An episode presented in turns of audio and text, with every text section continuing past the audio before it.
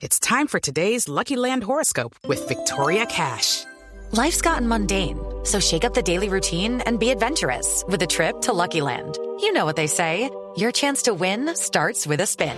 So go to LuckyLandSlots.com to play over 100 social casino-style games for free for your chance to redeem some serious prizes. Get lucky today at LuckyLandSlots.com.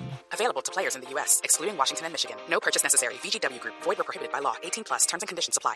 Son las 8 de la noche. Aquí comienza Mesa Blue con Vanessa de la Torre. Bienvenidos a Mesa Blue, son las 8 en punto. Nuestro invitado de hoy, el doctor Humberto de la calle Lombana, a quien me fascina tener en esta cabina siempre porque él sí que comprende lo que uno no comprende. Esa es el- la idea de nuestro programa, doctor de la calle, bienvenido. Mil gracias, Vanessa. Encantado de estar aquí de nuevo. Siempre me divierto mucho también, como tú lo has dicho, en las múltiples oportunidades que hemos tenido de conversar. Pues yo es que aprendo un montón de usted. Usted es como si tuviera uno una maestría en una hora en Colombia. Lo veo distinto, ¿qué es lo que tiene? ¿Gafas? No, Pero, gafas, se quitó las ha- gafas. Hace mucho no me ve porque estoy sin gafas. Pero, pero entonces eso demuestra es que yo he estado escondido, refugiado, perdido, porque no, hace varios meses, al terminar la campaña, eh, tuve una pequeña operación ahí eh, que no era estética, al revés de lo que se dijo, pero que me permitió con esos famosos lentes intraoculares ya liberarme de las gafas, que para mí fue una maravilla. Yo tengo gafas desde los 13 años, que era una época en que las gafas eran parecían pues el Vidrio una- botella. el vidrio botella, se quebraban, entonces a uno lo regañaban los papás, y no podía prácticamente hacer deporte y era, por lo tanto, un- es un trauma, uno de mis primeros traumas puede haber sido ese. Entonces para mí sí ha sido realmente una liberación. ¿Y no le hacen falta? Después al de principio sí, años? sí, porque esa es como una segunda naturaleza. Sí, al principio sí hace falta. Eh, y además, eh, hubo una discusión enorme entre personas allegadas, porque era el final de la campaña, y entonces me decían, no, usted sin gafas pierde su personalidad, tiene que seguirlas usando, nadie lo reconoce, tal. Pero como todo en la vida, yo me he puesto a ver, el Papa Francisco a veces se las pone y a veces no, ¿te das cuenta? Sí, cuando- cuando no quiere ver. Sí. y ya sabemos de qué estamos hablando, ¿no? Bueno, pues se ve bien, se ve joven, se ve Bueno, chévere. no, pues, ¿Cómo está? Muy bien, muy bien, sí. Obviamente no, no faltan problemas en la vida y algunas cosas ahí domésticas, pero no hablemos de eso, pero bueno. Pero bien, bien, bien. Eh, también preocupado, claro, por lo que está pasando en Colombia. Yo no sé, muy, un poco amargado con eh, una circunstancia tan extraña. ¿Qué, le, qué, qué lo amarga? ¿Qué de Pues todo? primero, Porque yo está sí pasando de tengo todo. Más allá de la discusión sobre el acuerdo de- del Teatro Colón, que a algunos les parece malo, malísimo, lo perverso, pero otros lo apoyan, yo diría que no hemos sido capaces de dar el paso, pues de superar eso. Yo no entiendo muy bien, pues una sociedad que se empeña en seguir como corcho en remolino ahí dándole vueltas al mismo tema. Incluso me, pongo a pensar en el doctor Duque. Eh, y con todo respeto, ¿para qué se va a gastar cuatro años de su gobierno con una misma discusión recurrente sobre el tema de las FARC? Esos señores, más allá de lo que está pasando, la JEP, etcétera, dejaron las armas en un partido político.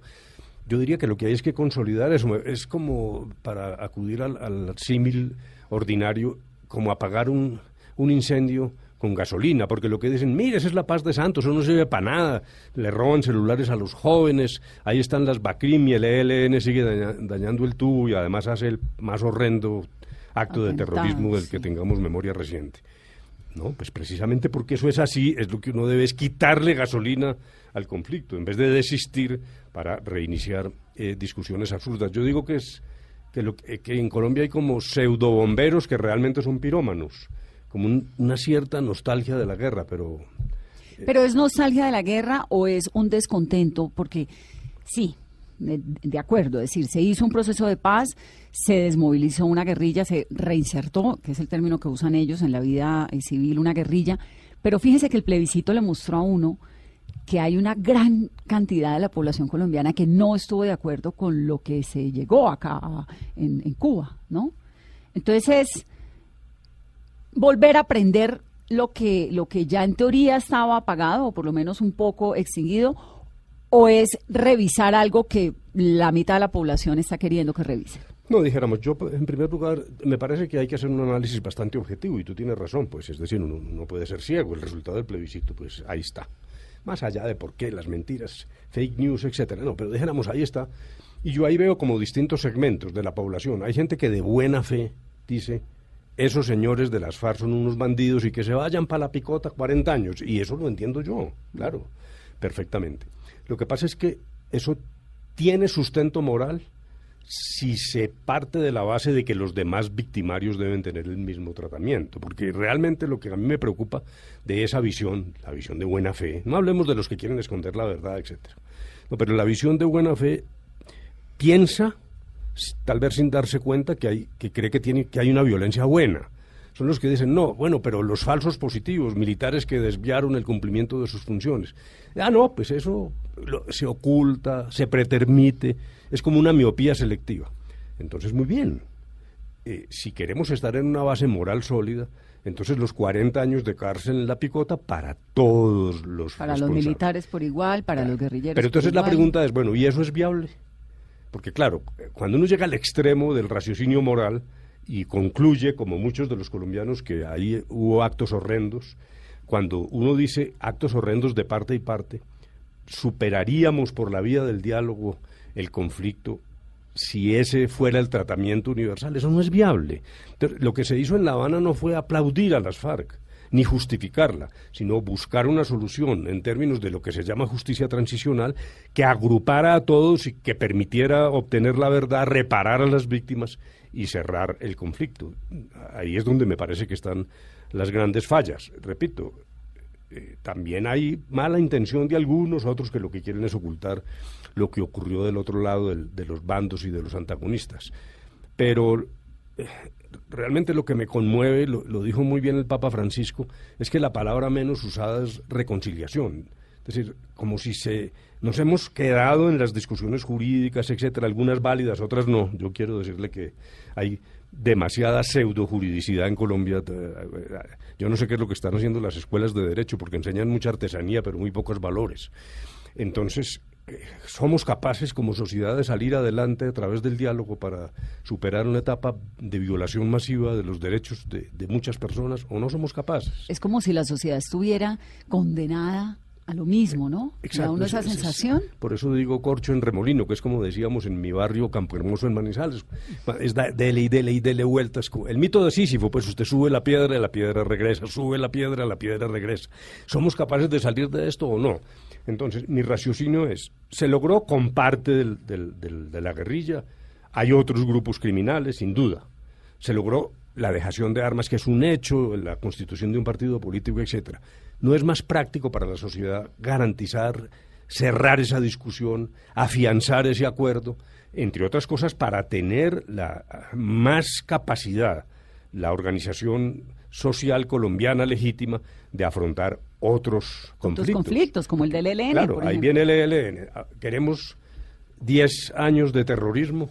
El terrorismo es muy difícil de controlar. Es muy difícil y están determinados a seguirlo. Esta semana entrevistamos a Pablo Beltrán aquí en una entrevista larga, dificilísima, ¿sabe? Porque este señor tiene una frialdad y es como un entrenamiento. Yo decía, ¿de dónde sale ese entrenamiento para mantener una calma constante?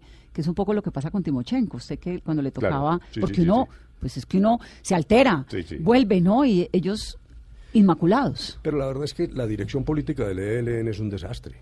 Francamente, yo eh, oyendo a, Beltrán, es decir, aún desde la perspectiva de la existencia de un conflicto, y por muy amplia que sea esa noción, pues lo que está haciendo el ELN es robustecer aquellas fuerzas sociales y políticas que se oponen precisamente a una solución negociada de ese conflicto no, nos puede resultar ahora que la revolución sea matar 22 jóvenes mm. en la escuela de policía. Hoy acabo de oír la noticia, entonces sale el tubo otra vez roto en el oleoducto. La revolución es pegarle a un tubo. Bueno, por favor, el ELN sí tiene que hacer una reflexión sobre la situación actual de Colombia y modernizar sus ideas y abrir. Yo sí creo que debería haber espacios. En este momento es muy difícil, pero algún camino debe haber para superar también esa amenaza. En el sentido en que Venezuela siga teniendo esta crisis y Nicolás Maduro eventualmente salga del poder, que es como diría uno, bueno, tal vez eso ocurra, tal vez no, no, no, sé, es tan difícil de, predecir. El ELN se quedaría sin un bastión grande, que es Venezuela, ¿no? Esa es la obsesión del presidente Duque, eso es lo que justifica esta determinación contra el gobierno de Nicolás Maduro. No, yo creo que ese es un elemento. Debió haber más. Dijéramos, en la campaña esto lo discutimos mil veces con el doctor Duque. Yo estoy de acuerdo con él en, muchas cosas en frente del tema de Venezuela. Primero, desde el punto de vista de la vigencia de la democracia. Allí lo que hay es una dictadura y un esquema de violación de los derechos de los venezolanos y eso le repugna a la comunidad latinoamericana. Luego dijéramos que solo desde esa perspectiva de ética política hay un razonamiento que yo comparto. En segundo lugar, eh, la perturbación que sufre Colombia con el abrigo que se le da al ELN, que es visible y es indiscutible, pues claro que debe mover al doctor Duque y yo estoy de acuerdo con él. En la campaña se habló de eh, involucrar a la Corte Penal Internacional para juzgar a Maduro y al régimen de Venezuela y yo estuve de acuerdo públicamente con eso, porque tiene una ventaja y es que ese es un camino de todos modos jurídico, la Corte Penal Internacional. ¿Dónde está mi discrepancia?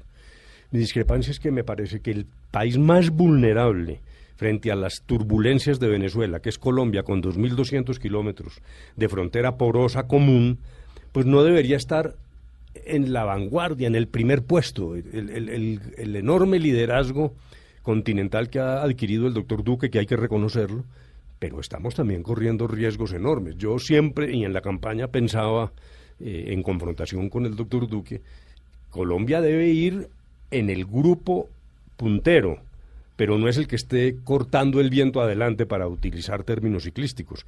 Porque cualquier revés allí, nosotros somos los que terminamos pagando las consecuencias. Pero nosotros somos el que está adelante rompiendo el viento porque es que además somos los vecinos. Brasil pues le queda ahí de ladito. Chile, Ecuador, Paraguay, les queda abajo, pero nosotros somos los principales receptores de esa crisis. Viendo lo del puente y la confrontación allí, los camiones quemados, ahí no hubo un muerto de milagro. Y el día que haya cualquier perturbación allí, en esa frontera tan estrecha, pues el resultado será siempre sentido en Colombia. ¿Se le va la mano al presidente Duque? Pues a mí sí me parece, eso es lo que yo trato de decir, que Colombia debe ser sólida en erradicar ese régimen oprobioso. Yo, yo estoy de acuerdo con eso absolutamente. Pero ese papel, tú dijiste una cosa, Vanessa, que me parece maravillosa. Si hasta a Bolsonaro se le corrió a la cosa, ¿cómo será? A Bolsonaro lo invitaron y dijo, no, no. Aquí sobre mi territorio no. Es, es que ese, esa, esa, el día del lunes, que fue la reunión del Grupo de Lima aquí en Bogotá, el lunes de la semana pasada, el canciller eh, brasilero, en las primeras declaraciones del día, a las 9 de la mañana, dijo, nuestro territorio no sirve, no lo vamos a prestar. Y eso, que es una y eso sorprendió un montón, porque además Bolsonaro pues es la ultraderecha. No, por eso, es que, ¿cómo será por eso que si Bolsonaro, siendo quien es, no quiso embarcarse en esa, esa actividad de liderazgo unitario? Y eso que esa frontera es tierra de nadie y no es comparable a lo que pasa con Colombia. Y a mí me parece que esta era una tarea mucho mejor para Chile.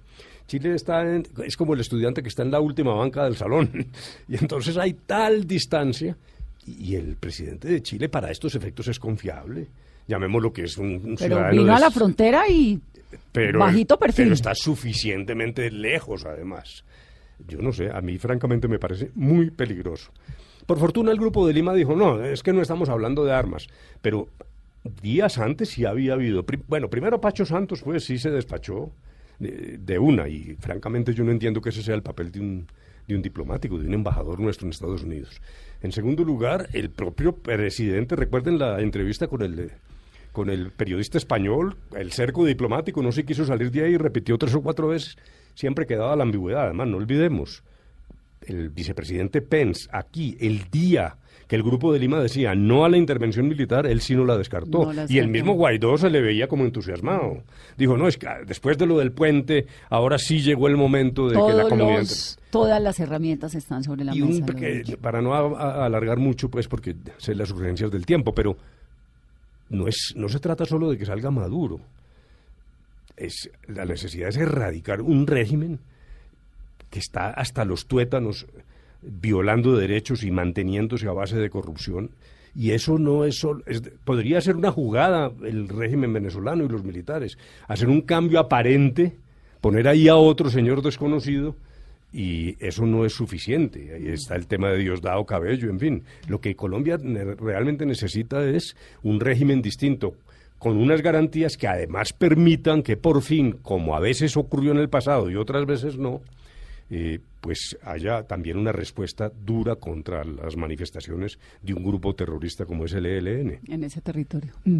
Eh, don Humberto, la mayoría creo que estamos de, de, acuerdo con lo que usted dice y con esa relación peligrosa hoy en el conflicto entre Venezuela y Colombia. Eh, según su visión, entonces, ¿cuál puede ser el interés colombiano? ¿Por qué Colombia está a la vanguardia del conflicto? Es decir, ¿por qué el presidente Duque tomó esa decisión de ser él quien lleve la bandera y no colocarse en ese grupo medio que usted explicaba? No, dijéramos que eh, eso lo debería responder él. Yo, pues, eh, no, no puedo responder por él. Simplemente lo que sí señalo es la crítica y los riesgos. Eh, entre otras cosas porque es que las relaciones de Venezuela y Colombia han sido utilizadas de manera recurrente, además en ambas vías. A propósito de un libro que publiqué hace poco que es justamente uno que está Las siendo memorias, bastante vendido y que es relacionado con las memorias de lo que ocurrió en La Habana. Ahí yo hago un recuento un poco de esas relaciones que siempre son muy volátiles. Mire, desde la época de Páez, Páez se rebeló en Venezuela, Sí. Bolívar tuvo que ir a callarlo y al fin no pudo. Luego ahí, dijéramos, fue la primera pelea que se perdió. Carlos Andrés Pérez abrió su territorio para que discutiéramos con la coordinadora guerrillera en el 91. Yo era ministro de gobierno y me tocó instalar esa mesa en Caracas. Pero claro, ahí había un interés muy noble de Carlos Andrés Pérez, pero también eh, un deseo de estabilizar esa misma frontera. En cambio, después vino Caldera. Caldera estuvo a punto de reconocer, de darle carácter diplomático a la delegación de las FARC en Venezuela. Entonces dijéramos que esas relaciones son variables. Por lo tanto, uno debería tener mayor distancia, es eh, lo que sostengo, porque así aparentemente, o, o por lo menos en la retórica, no haya la intención de una cosa militar, eso puede ocurrir cuando menos pensemos. En el gobierno de Virgilio Arco, por la corbeta Caldas y la discusión de los islotes estos de los monjes, estuvimos a punto de una guerra. Sí, y se una guerra con una arranca en llamada de cualquier momento. del uno al otro. Sí, luego me pare... yo no soy capaz de interpretar qué busca el presidente, pero sí soy capaz de decir que el hiperactivismo sí me parece muy peligroso. El libro se llama Revelaciones al final de una guerra, ¿no? Es correcto, sí, Donde sí. hace usted todo un recuento de lo que ocurrió, de los secretos que hay tras bambalina. Ya vamos a hablar de eso, porque me quedé con una frase hace unos momentos cuando estábamos hablando de, del proceso de paz, de la, de la, digamos, de cómo está, sin habernos metido de todo en la JEP. Usted me decía que tal vez había personas a las cuales les interesaba esconder la verdad de lo que ocurrió en el conflicto. ¿A quiénes? Sí, no, claro. ¿A qué se refiere? Me refiero a lo siguiente. Eh, eh, eh, dijéramos, esto se desenvuelve en dos capítulos. O, voy a empezar al revés. Justamente en el libro yo cuento cómo me tocó ir como ministro de gobierno a rescatar a unos congresistas que había secuestrado Carlos Castaño. Que al principio incluso se decía que era como un secuestro light y resultó en serio. Y el procurador de aquel entonces y el defensor del pueblo me dijeron, tiene que ir usted porque Castaño exigió mi presencia como ministro de gobierno para liberarlos. Entonces yo fui, nos tomamos todas las precauciones del caso, eh, que no se trataba ni un reconocimiento a Castaño, que de ahí no se podía derivar nada, que además yo no iba a hablar. Cuando llegué él dijo, no, pero escúcheme. Allí lo que sostenía Castaño es, las guerras irregulares solo se ganan irregularmente. Ustedes están muy equivocados. Es el gobierno legítimamente no es capaz de derrotar la guerrilla y para eso estoy yo. Entonces empieza a surgir el fenómeno de las autodefensas. Y muchos colombianos empezaron a, a sentir, algunos seguramente de manera por allá inconsciente, y otros sin revelarlo, pero les parecía, ah, bueno, qué bueno esos paramilitares que vayan y le den allá. Sí, una bala". permisividad. Y hay, entonces hay un primer fenómeno de, un- de unas llamadas autodefensas que arrancan con un papel defensivo, dijéramos, un hacendado tres veces secuestrado decía, no, pues démosle plata a este grupo para que me proteja. Y yo, mientras tanto, juego golf aquí en Bogotá. Bueno, quitémoslo del golf para no generar... Bueno, puedo ir a la finca. Sí, bueno, pues puedo ir a la finca, que Puedo no ir a la finca, muy bien. ¿no? Pero el siguiente paso, que es evidente, es que sí existió un contubernio, una relación entre sectores militares y esa manifestación de violencia privada eh, que no fue sistemática. Nosotros nunca aceptamos en La Habana que el paramilitarismo fuera una política de Estado. Nunca. Ahí nos gastamos muchas semanas discutiendo. Pero casos los hubo. Y algunos escabrosos. A una madre, yo hablé con las madres de Soacha, a- una señora que, se, que le arrancan un niño retardado mental y que aparece muerto en Ocaña 24 horas después vestido de guerrillero.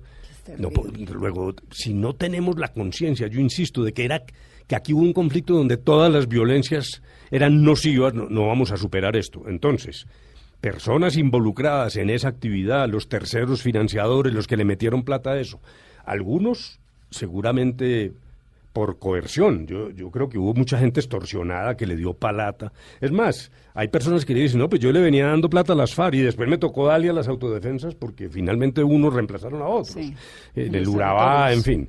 Pero aquí hay una serie de responsabilidades y hay quienes se involucraron en eso eh, sin duda tienen el deseo de tapar lo que allí ocurrió. a mí me sorprendió un montón que hay un grupo muy grande de militares que le están pidiendo al presidente Duque que sancione la ley estatutaria de la JEP. Un montón de militares investigados por masacres, por episodios de falsos positivos, etcétera.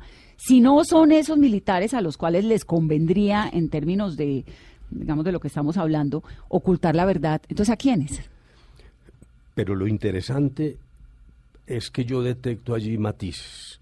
Yo tengo la certeza de que la mayor cantidad de los militares activos y particularmente la cúpula de las fuerzas militares entiende el proceso, entiende la JEP y entiende las consecuencias negativas para los militares de negar la existencia de un conflicto y de eso podemos hablar más adelante. Pero dijéramos, sobre todo a nivel de militares retirados, de las épocas de los años 80 y 90, donde la guerra fue la más cruda y la, y la más sucia, si hay el deseo de que aquí no haya un acuerdo o por lo menos que lleven a la cárcel a las FARC y que de resto no pase nada. Entonces, fíjate, fíjate que a mí no me sorprende la actitud de militares activos que venían presos y que han pedido al presidente Duque que sancione la ley. ¿Por qué no me sorprende?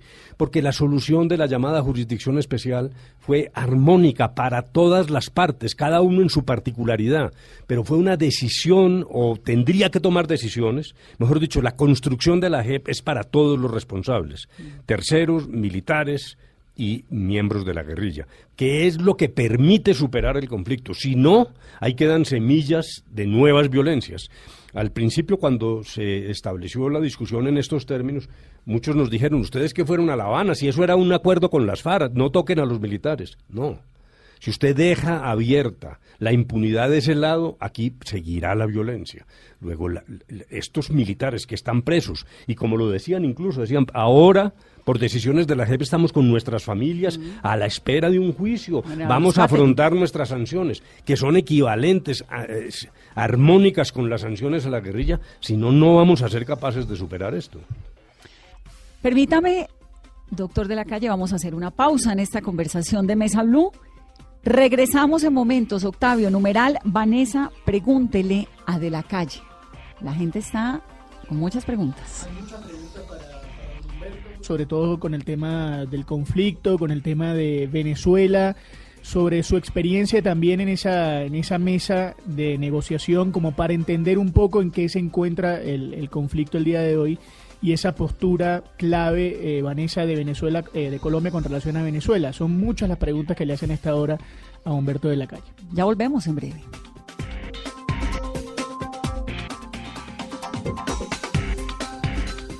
Continuamos en Mesa Blue, numeral Vanessa, pregúntele a De la Calle. Me encuentro con mucha sorpresa y muy amable, por cierto, de gente queriendo entender cosas que todos queremos comprender. Estamos en eso, Octavio. Exacto, que además la gente, eh, Vanessa, aprovechando la, presencia de, Humberto de la calle, eh, don Humberto, quieren entender primero eh, cómo explicar para, para la gente, para el público en general, el tema de la JEP, eh, digamos, cómo hacerlo entendible a, la audiencia y, cómo también, eh, digamos, meterse en el tema de la reconciliación, un tema del que usted ha hablado a lo largo de la, de la entrevista y que pueda ser clave para la terminación, para la, eh, la llegada a un acuerdo de mm. paz en, en todo este tema. El presidente Duque tiene hasta el 11 de marzo, ¿no?, para sancionar la, la Jurisdicción Especial para la Paz él tiene la posibilidad, después de que fue revisada por el, eh, eh, procesada en el Congreso, eh, firmada y revisada por la Corte Constitucional, él tiene la posibilidad de manejar la JEP, digamos, la ley estatutaria, de poner y quitar algunos segmentos, aceptar algunos y otros no, o, tiene sí o sí que sancionar toda la ley estatutaria Bueno, como eh, está. dos pre- primeros eh, elementos pequeños, técnicos. Para no meterle tecnicismo a esto, pues. no, no, metámosle para que la gente entienda. Pero así, hagámoslo de la manera como más clara posible. Por ejemplo, si digo el numeral 2 y el 5 no me gustan, ¿él tiene posibilidad de remover esos dos o, o reformarlos y volverlos a enviar al Congreso pregunta, para revisión? pregunta. A diferencia de otros regímenes, de otros países, mejor, en Colombia, la objeción de un pedacito de la ley va ese pedacito al Congreso, pero la ley no se puede aplicar. Entonces, así sea una coma la que se objete por parte del doctor Duque, la ley queda en suspenso. ¿Y cómo está funcionando la JEP sin ley estatutaria? No, pues es que ese es el problema, porque claro, eh, yo le oí al doctor Ceballos, no, pues eso de la ley no es tan grave porque ahí está funcionando. No, hombre, Ay, son 170 artículos, es, el- es como un juez sin código de procedimiento, eh, es un funcionamiento precario, por eso están solo en las primeras mm, fases, pero sin, sin ley, sin ley esto termina en una discusión interna de ellos bregando a interpretar la Constitución cada uno según su leal saber y entender. Esa ley es esencial para que funcione. Entonces, primero, así la objeción sea parcial, la ley no se puede cumplir. Entonces yo voy a hacer aquí una predicción y por ahí en 8 o 10 meses vuelvo aquí a responder. No, pues en dos semanas, porque eso es el 11 no, de marzo. no, la predicción que voy a hacer es para dentro de 8 o 10 meses. A ver, si objetan la ley, entonces el pedacito objetado va al Congreso y ahí vendrá una discusión. Y ahí nos vamos a gastar uno o dos meses en esa discusión. Supóngase que el gobierno sale adelante y triunfa la objeción. Por lo tanto, cambia el texto. En ese pedacito, pero cambia el Un texto. artículo, Tiene dos. que volver a la Corte. Tiene que volver a la Corte. Y la Corte va a tener que nuevamente discutir esto. Y seguramente va a pasar por el segundo tema técnico que lo trato enseguida, pero lo que va a pasar, ya explico por qué, es que la Corte termine diciendo lo que ya dijo. Porque las objeciones que están sobre el tapete ya fueron resueltas por la Corte en el plano constitucional. Y hemos perdido ocho o diez meses para terminar en lo que estamos. Yo digo que la patria boba no terminó. Esto me parece realmente el caos. Y déjame el segundo tecnicismo. ¿Puede el presidente objetar o no? Con toda lealtad lo contesto. Sí puede. Puede objetar por inconveniencia. Dos, tres artículos, los que les, pa- les Sí, lo que le parezca que es inconveniente. Pero, ojo, un artículo aprobado por el Congreso y que fue declarado constitucional, el presidente legítimamente lo puede objetar. Porque una cosa puede ser constitucional pero inconveniente. Pero, por ejemplo, las objeciones que ha hecho el fiscal, esas objeciones fueron resueltas ya en términos de inconstitucionalidad por la Corte. Luego, disfrazar eso de inconveniencia para tratar de que la Corte se pronuncie, porque allá va a llegar de todos modos, Otra vez. cambiando su jurisprudencia, eso no va a ocurrir. Y si queda una ¿Qué duda... puede hacer la Corte ahí?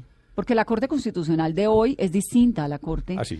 No. Lo- que aquello que se objete revisó- por inconveniencia, eh, pero que no haya sido objeto de tratamiento constitucional, pues sigue el trámite ordinario, muy bien. Eh, el, el Congreso lo aprueba y como es una ley estatutaria, pues tendrá que revisar eso, pero dijéramos, ahí no me parece que haya un problema contencioso. Pero en los temas sí resueltos, en el terreno de la constitucionalidad, voy a tratar de poner un ejemplo para que nos los, entiendan de- mejor. los delitos de lesa humanidad, que es lo que, lo que el presidente Duque quiere Por ejemplo, revisar. dijéramos, las, las, la- las cuatro argumentos fundamentales han sido, uno, el de la reincidencia. Entonces, por ejemplo, el señor fiscal general en una columna del tiempo dice, pero es que sería un atropello que autores de secuestro, de extorsión, delitos más graves que reincidan, queden tranquilos frente a lo, al pasado. Eso ya está. Sí, pero es que eso no fue lo que dijo la Corte Constitucional, ya voy para allá. Yo me acuerdo, no, ustedes no han visto en unas galerías de arte unos cuadros que uno los mira de un lado y es Nixon, y los mira del otro y es Mao Zedong.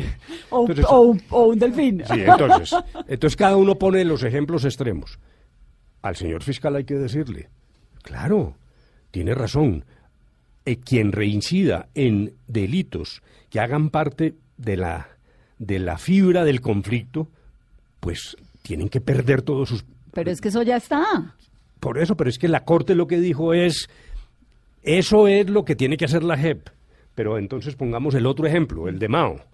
Eh, un exguerrillero o exmilitar, porque es que siempre se tiende a olvidar que esto es para todos.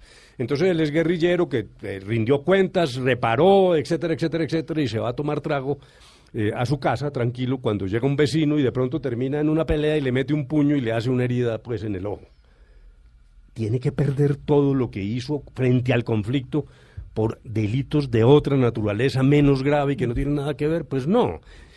Resumen, esto depende de qué reincidencia estamos hablando.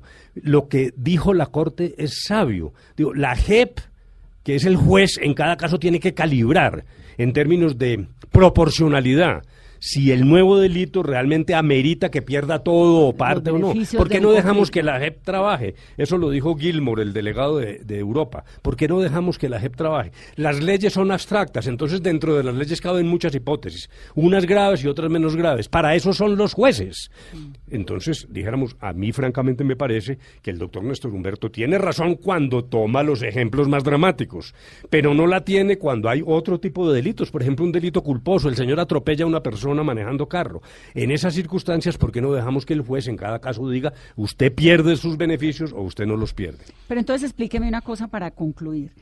El presidente puede objetar algunos de los artículos de la ley estatutaria de la JEP. Y esos artículos se irían al Congreso, que no revisa solo los artículos, sino... No, no revisa el resto.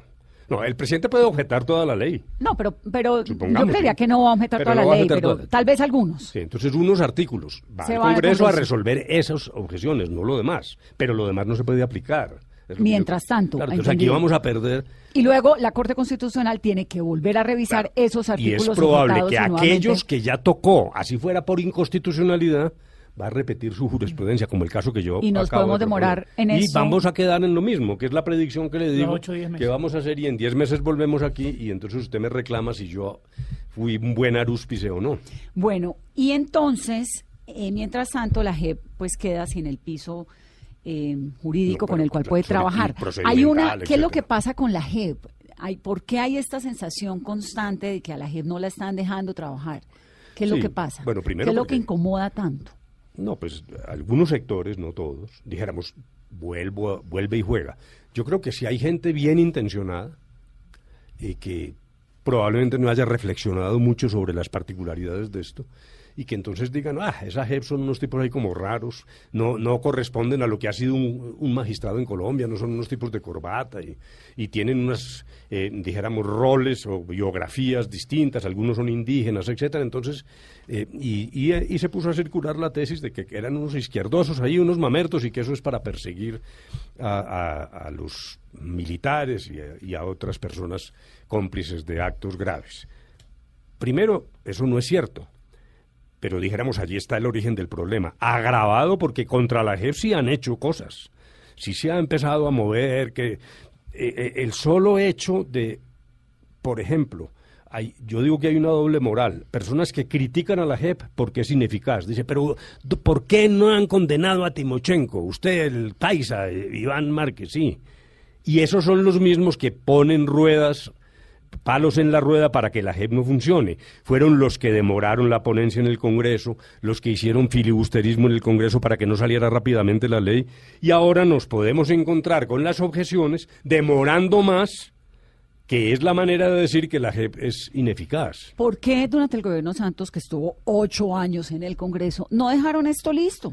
No, eso llegó pues bastante al final, fue después del ¿Pero qué pasó? ¿En qué fallaron allí? Parte de lo que le estoy diciendo. Acuérdense que hubo demoras en la ponencia, estuvo engavetada como cuatro semanas, eh, luego las discusiones. No es que el Congreso no pueda discutir, ¿no? yo no quiero decir eso, de eso se trata. Pero aquí no ha habido la agilidad de algo tan importante que es la viga maestra del proceso. El proceso ¿Hubo, un error en el gobierno Santos al final de no darle prioridad a esto? No, no. ¿O de dejarlo con la confianza de que el gobierno siguiente lo iba a sacar adelante? No, no, no, no por esto es que en hay dos normas o normatividades relacionadas con la JEP. Vamos por partes, como diría Jack el Destripador. algunos elementos se pasaron por el llamado fast track, rapidísimo. ¿no? Para eso nos inventamos el fast track y eso funcionó y hay normas. En la JEP primero se aprobó una norma constitucional que implicaba pues un trámite lo que está discutiéndose ahora es una ley que es la aplicación de esa reforma constitucional que se hizo a tiempo, pero es la que ha sufrido tropiezos y, lo que yo preveo, eh, en función, como lo he dicho, de las objeciones, por lo menos admitamos que hay, que va a haber un tiempo adicional en el limbo, donde realmente va a ser muy difícil lograr las primeras condenas. Y, y- y dejé en el tintero, tú me preguntaste por el- los llamados delitos de lesa humanidad. Dijéramos, la tesis de la objeción es, ¿por qué el guerrillero raso que cometa delitos de lesa humanidad o crímenes de guerra no le va a pasar nada? Y, y- y- y la Corte aceptó que fueran solo los máximos responsables los que respondieran. Muy bien, demos esa discusión, que es bastante interesante. En primer lugar, no es lo mismo ser el cabecilla y dirigente y organizador de crímenes de guerra no es lo mismo que, dijéramos, el soldado raso Que lo ejecuta. que lo ejecuta. Eso es una cosa evidente, Sí, pero como bueno. los falsos positivos. Pero entonces me retrotraigo. ¿Cuál es la mejor solución para Colombia para que no haya impunidad? Aquí estamos hablando de impunidad. Ley de justicia y paz. Lo que se hizo en la ley de justicia y paz fue precisamente lo que están proponiendo ahora. Uno por uno, proceso por proceso, cada tipo de esos con un juicio.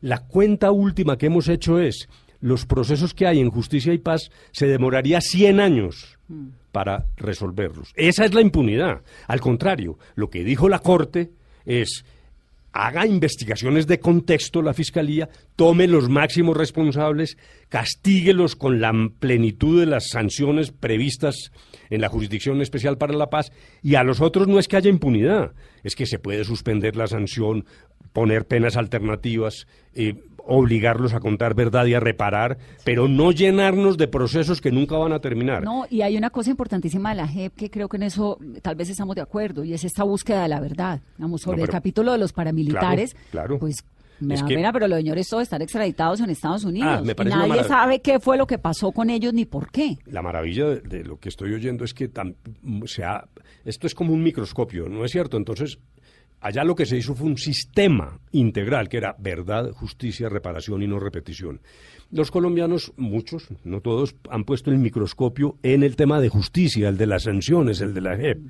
Pero es que esto va acompañado de verdad y de reparación y, si, y, y un marco de condicionalidades. Las decisiones menos drásticas de la JEP dependen de la verdad y de la reparación. O sea, es un marco de condicionalidades que es esencial. Y eso sentado en una cabina de radio es muy difícil de comprender porque es que a uno no le ha pasado eso, pero cuando viaja a las zonas y se encuentra a la señora que le desaparecieron a su hijo, al hermano, al tío, al primo, porque es que el conflicto en Colombia realmente es o ha sido de una violencia atroz, uno entiende que la señora lo que quiere es que le digan por qué.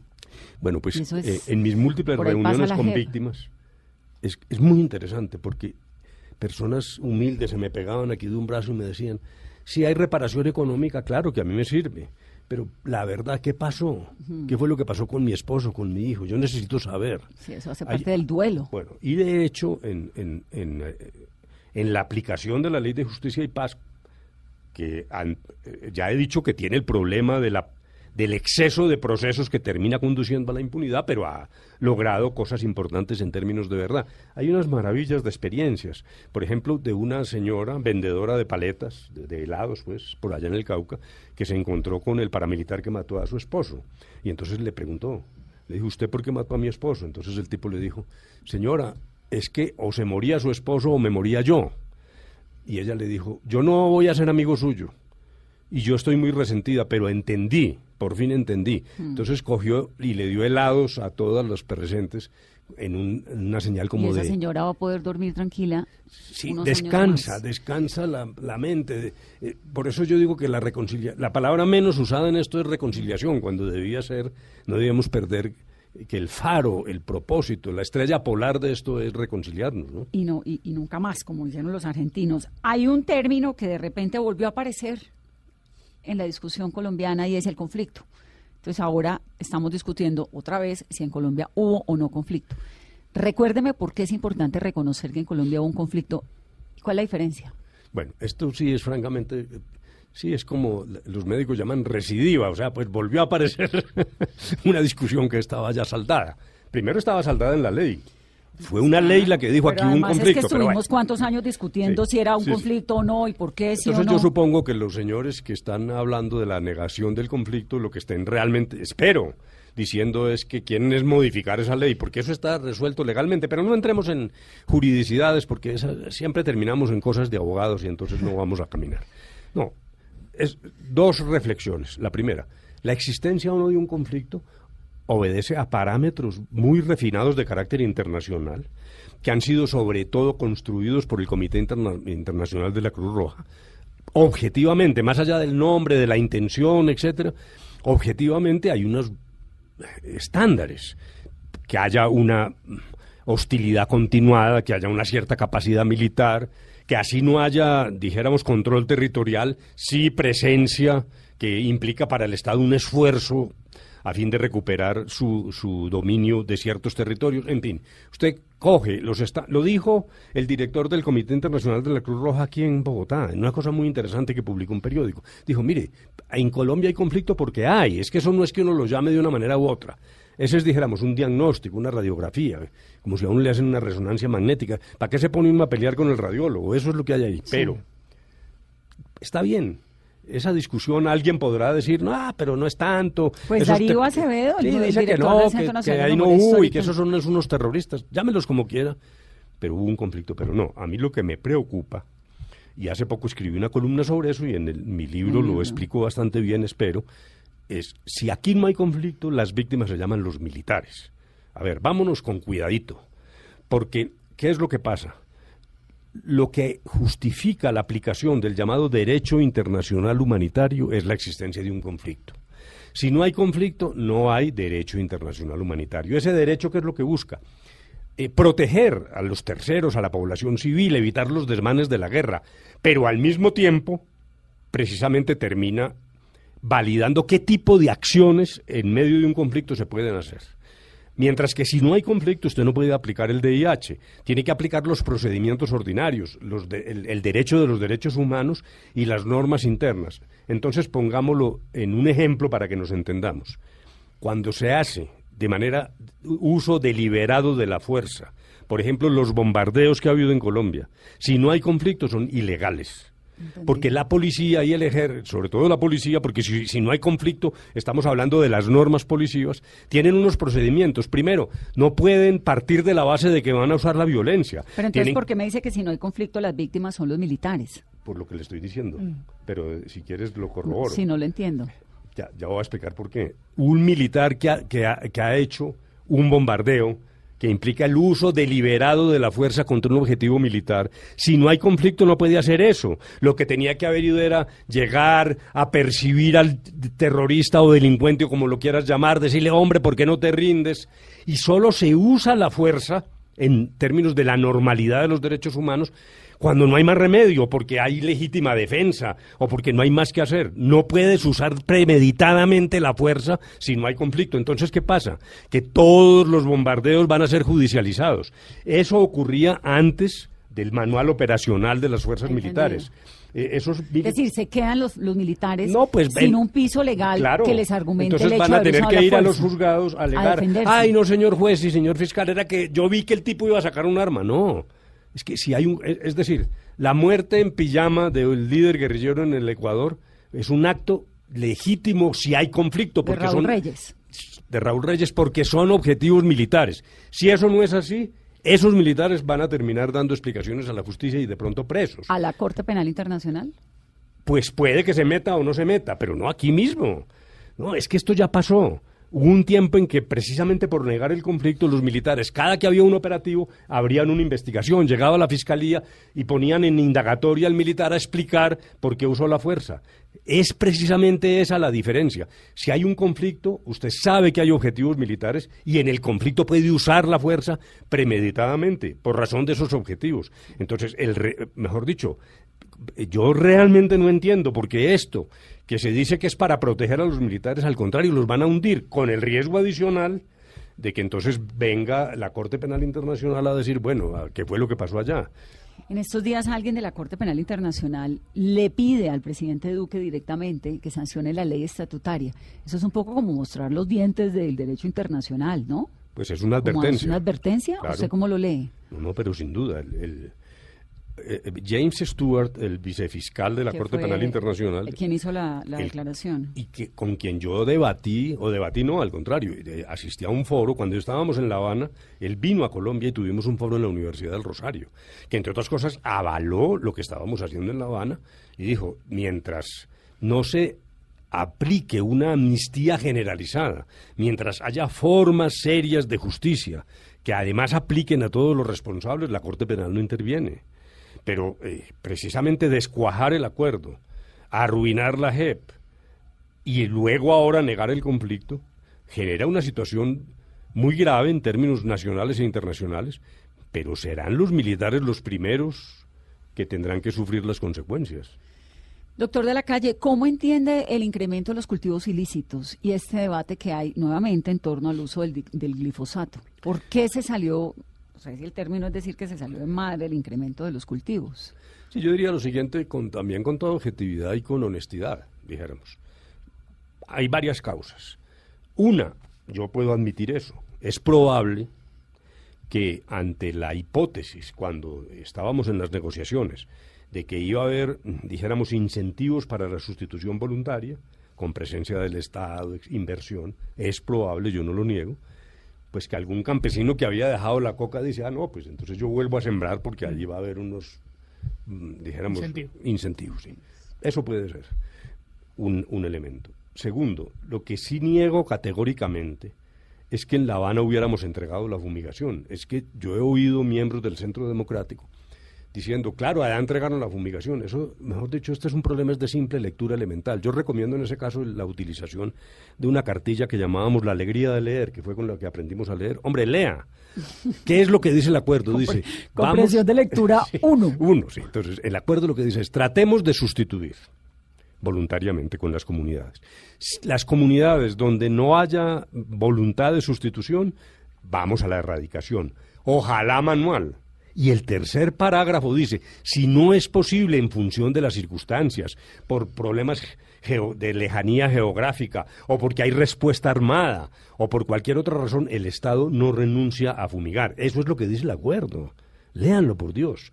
¿Qué pasó después? La, prohibición del glifosato obedeció a decisiones del Estado colombiano, a instancias del Ministerio de Salud y de las Cortes, por su supuesto carácter dañino. Eh, ahí ha renacido la idea de fumigar. Eh, siempre preocupa, eh, lo dijo ayer el Guantier, el exministro de Salud Alejandro, Gaviria, cuando dijo, mire, en el Perú ni se habla del glifosato, no, es posible. Mm. Se parte de la base de que por conseguir efectos de seguridad uno no puede perjudicar a las comunidades y a los cultivos. Ahí entonces surge la tesis de que no, que si no es con aspersión aérea, sino con drones. En fin, eh, bueno, vamos a tener una discusión enorme en eso, pero yo sí creo que eh, entendiendo el drama de Colombia, yo no lo minimizo. 200.000 hectáreas son una tragedia. Yo entiendo, Perú tiene 50.000 hectáreas, luego dijéramos que no es la misma dimensión del problema, pero solo con erradicación no vamos a vencer tampoco el problema porque se desconocen las cifras. Aquí ha habido picos y bajas. Sí, eso se llama el efecto balón. y entonces usted fumiga aquí y aparece por el otro lado. Y otros elementos de carácter macroeconómico. están probados los ciclos en función del precio del oro. Cuando el oro sube, estos señores bajan la coca. Claro, porque si el oro se deteriora, entonces vuelve la coca. Ahí es un elemento demasiado complejo que tiene ingredientes de, de, problema agrario, más allá que problema penal. Lo dice eh, eh, el doctor Zuleta, que es un investigador de la Universidad de los Andes, absolutamente impecable en términos, dijéramos, de parámetros de esta sociedad. Dice, no desoigamos los elementos del problema agrario de las familias cultivadoras, porque solo con glifosato tampoco encontramos la solución allí. Luego, yo sí quisiera que esto se meditara con mucho cuidado. Por ejemplo, en, mis recorridos por la costa pacífica, le dicen a uno, todos, esto no es alguien que se inventó un cuento, el, la fumigación aérea acabó con el chontaduro, mm. porque el glifosato llegaba primero a las copas de las palmas. Y eso generó un problema social muy grande. Y en, en Guapi, en La Tola, en Tumaco, pues hay unas regiones donde el Estado nunca ha estado. Carencia de oportunidades y un muchachito a los 13 años o 14 años no tiene muchas opciones en su vida. Y aparecen hay unos grupos ahí ofreciéndoles la vida entera donde el Estado no está, donde no hay inversión. Y, y, los focos, lo que llama un montón la atención de Colombia es que uno ve el mapa del país y uno sabe perfectamente dónde están los conflictos, en el Catatumbo, en el Pacífico, en el, en el en Córdoba, digamos, ¿no? Es como... pero eso no para minimizar el efecto de 200.000 hectáreas de coca, yo no quiero minimizar eso, es realmente un problema y yo trato de entender al gobierno porque se encuentra con un problema que además tiene repercusiones internacionales, la posición la norteamericana, en fin, pero, el apoyo, todo. pero tengamos cuidado antes de tomar esa decisión, yo no sé. Doctor de la Calle, cuando hoy usted mira ya con calma, con libro publicado, con la tranquilidad de los años, con una carrera presidencial encima, bueno, con todo lo que ha hecho en su vida hacia el pasado, a los acuerdos, ¿qué falló? ¿De qué, de qué se arrepiente? No, yo no me arrepiento nada, pero no lo digo por arrogancia, porque a veces hay gente que dice, ah, este señor lo que cree pues es que es Dios y que es perfecto. No, yo sostengo la tesis de que el mejor acuerdo es el acuerdo que resuelve el conflicto. El posible. Es que, no, es que no, hay, no hay como la escala Richter de los acuerdos. De 1 a 10, eso no existe. Ni como los muchachos que ganan la materia con 3 y la, y, y, la pierden con 2.9 o 3. Bueno, de 1 a 5 que era en mi época, creo que ahora ya eso es distinto. Entonces, eso no existe. El acuerdo que sirve es el que resuelve el conflicto. Aquí lo resolvimos. ¿Qué quiero decir con eso? No me canso de repetir. Uno de los elementos claves de La Habana fue distinguir entre el conflicto y la paz. Siempre fuimos muy cuidadosos. Por lo, en la mesa nunca nos equivocamos finalizar el conflicto es lo que abre la posibilidad a una etapa de paz, que se demora más, que involucra a todas las ramas del Estado y a los colombianos, que uno lo prevé que esto es más de una década.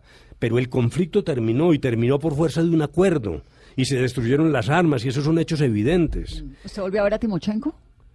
Eh, no, yo después de que terminó la, mi papel, fue como a finales del 2016, el, presidente lo dijo en una reunión en, públicamente, yo no me he vuelto a reunir con las FARC y en todo caso no formalmente, salvo una reunión a, raíz de los acontecimientos hace seis meses o algo así con, con Catatumbo y con Victoria, eh, como en un encuentro informal y tangencial, pero no, yo no, no he vuelto a tener comunicación con ellos. En un reciente acontecimiento en el centro García Márquez, donde hubo muchas fuerzas, no solo políticas, sino culturales, sociales, intelectuales, haciendo un llamado a la paz, sí me, tocó estar sentado al lado de Timochenko. ¿Cómo pues. es el saludo?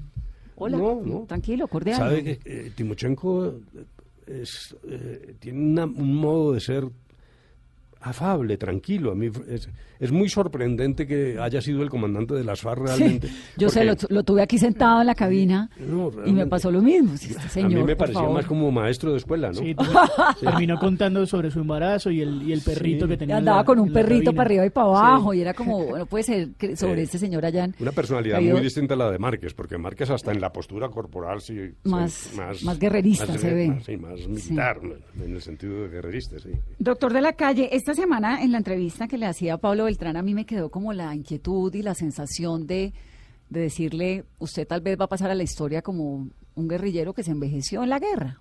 Marulanda, ¿no? Estos que... En contraste, le quiero decir que usted va a pasar a la historia como un político que hizo todo por la paz y que eso creo que Colombia lo va a entender y lo va a valorar con los años y con el tiempo. Bueno, pues yo le agradezco mucho. Yo, yo no, por eso digo, ni me arrepiento. Ha sido muy duro, pero yo estoy muy convencido de lo que hicimos. Tengo el apoyo de mi familia. Hace dos o tres días fueron a ver esta exposición de fotografía de Abad ah, Colorado. impresionante. Y, mis hijos me escribieron, papá, estamos orgullosos de ti. Y eso es suficiente para mí. Yo estoy totalmente tranquilo y, como muy por encima, pues, de estas pequeñeces. Pero Frente al ELN, yo sí quiero señalar que es incomprensible la dirección política del ELN. Eh, yo este es un momento muy malo para hablar de conversaciones, pero algún canal humanitario deberíamos dejar y alguna posibilidad de resolver esto, eh, porque es que eh, el terrorismo es muy difícil de controlar. Aquí, en Irlanda, en la Gran Bretaña, bombas en la, al, frente mm. de la, de la de la tienda Harrods. Hay una, había una película hace tiempo eh, sobre Argelia, el terrorismo en Argelia. Entonces los franceses aislaron ese barrio que se llamaba La Casbah pusieron retenes, la gente tenía que tener un carnet para poder entrar, los árabes, y seguía el terrorismo. Entonces nosotros no podemos seguir esclavizados a eso, esto puede ser 10, 15 años. Eh, ojalá logremos recuperar algo, pero para eso se necesita algo de sindéresis, por Dios, de la dirección de los helenos. Pero en este gobierno hay posibilidades todavía de un proceso con el ELN.